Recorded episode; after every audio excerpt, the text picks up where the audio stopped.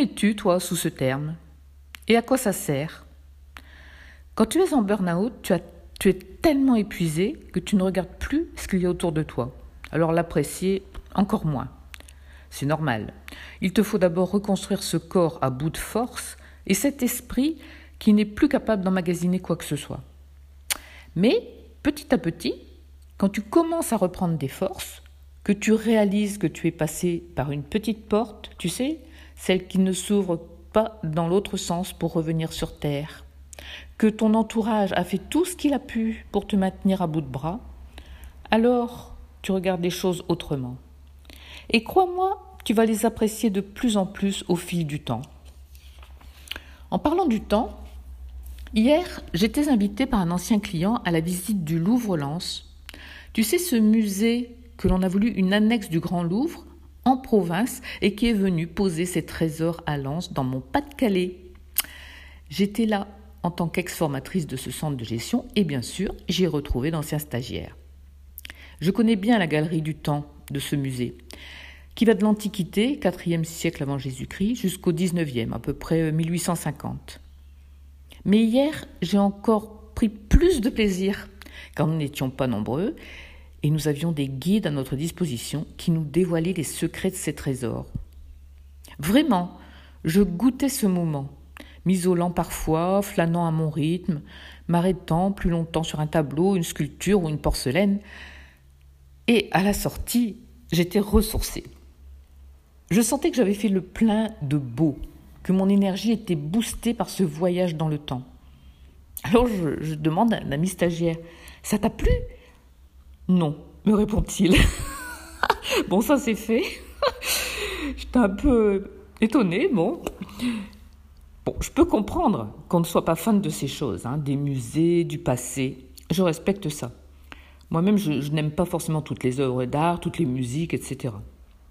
Mais ce que le burn-out m'a appris, c'est de toujours apprécier un petit quelque chose dans ce que tu vois, dans ce que tu fais, dans ce que tu goûtes.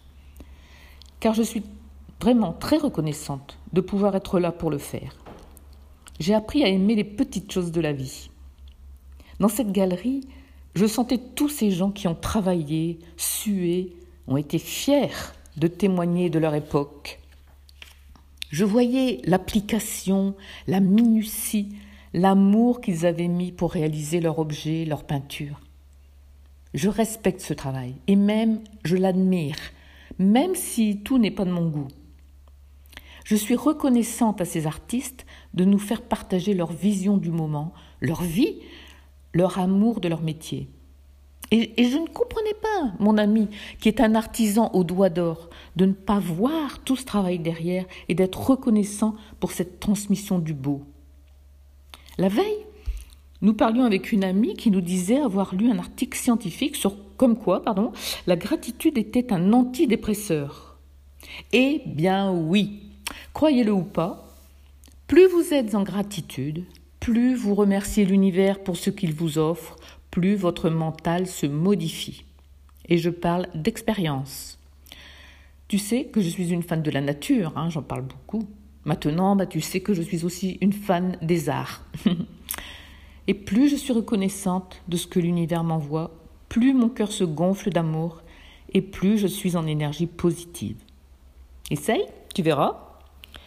Bon, pour ça, évidemment, n'oublie pas d'envoyer promener ton fameux mental. Hein. Tu sais, celui qui te fait lever les yeux au ciel, hausser les épaules, euh, qui te fait dire euh, n'importe quoi. Hein. Hein, balance-le. La gratitude est l'une des meilleures façons de te sortir de ton burn-out. Mais c'est aussi valable pour toi qui m'écoutes et qui n'a pas forcément vécu cette expérience. Les Égyptiens avaient coutume de dire, ah oui, alors je suis tombée sur une guide extraordinaire hier, tout le monde était parti boire un coup, et moi j'étais dans les dernières. Elle m'a fait un cours particulier sur les momies, les sarcophages, elle était passionnée et passionnante. Donc elle disait, les, Égyptiens euh, avaient coutume de dire qu'un Égyptien qui n'a pas de cœur était un raté. Alors elle m'expliquait qu'au moment de sa mort, on retirait à la personne ses organes pour la momifier, ainsi que le cerveau. Le cœur restait en place, car pour les Égyptiens, c'était le siège de la raison, de l'esprit et des sentiments. Donc, vous voyez, le cœur avait une grande importance. Et si tu avais été une bonne personne, tu pouvais te présenter sans crainte devant Ré, le dieu soleil, et pouvoir continuer un autre chemin, puisque les Égyptiens croient à la survie de l'âme après la mort. Ceux qui ne voient toujours que ce qui ne va pas formatent leur mental en négatif et ils seront plus vulnérables à la dépression et aux maladies. Alors, si tu veux rayonner davantage dans ta vie, fuis les personnes négatives, éteins ta TV, surtout les infos, regarde du beau, en tout cas, ce qui pour toi est du beau, peu importe que ce soit du beau pour moi ou pour les autres. Et sois reconnaissant ou reconnaissante pour tous ces cadeaux. Enjoy Si tu veux aller plus loin dans la recherche de ton intuition et de ton harmonie intérieure, je te propose plusieurs choses. Rejoins-moi sur mon groupe Facebook Exit Burnout, demande-moi en ami d'abord, Là, on va discuter burn-out autrement et tu pourras partager tes expériences.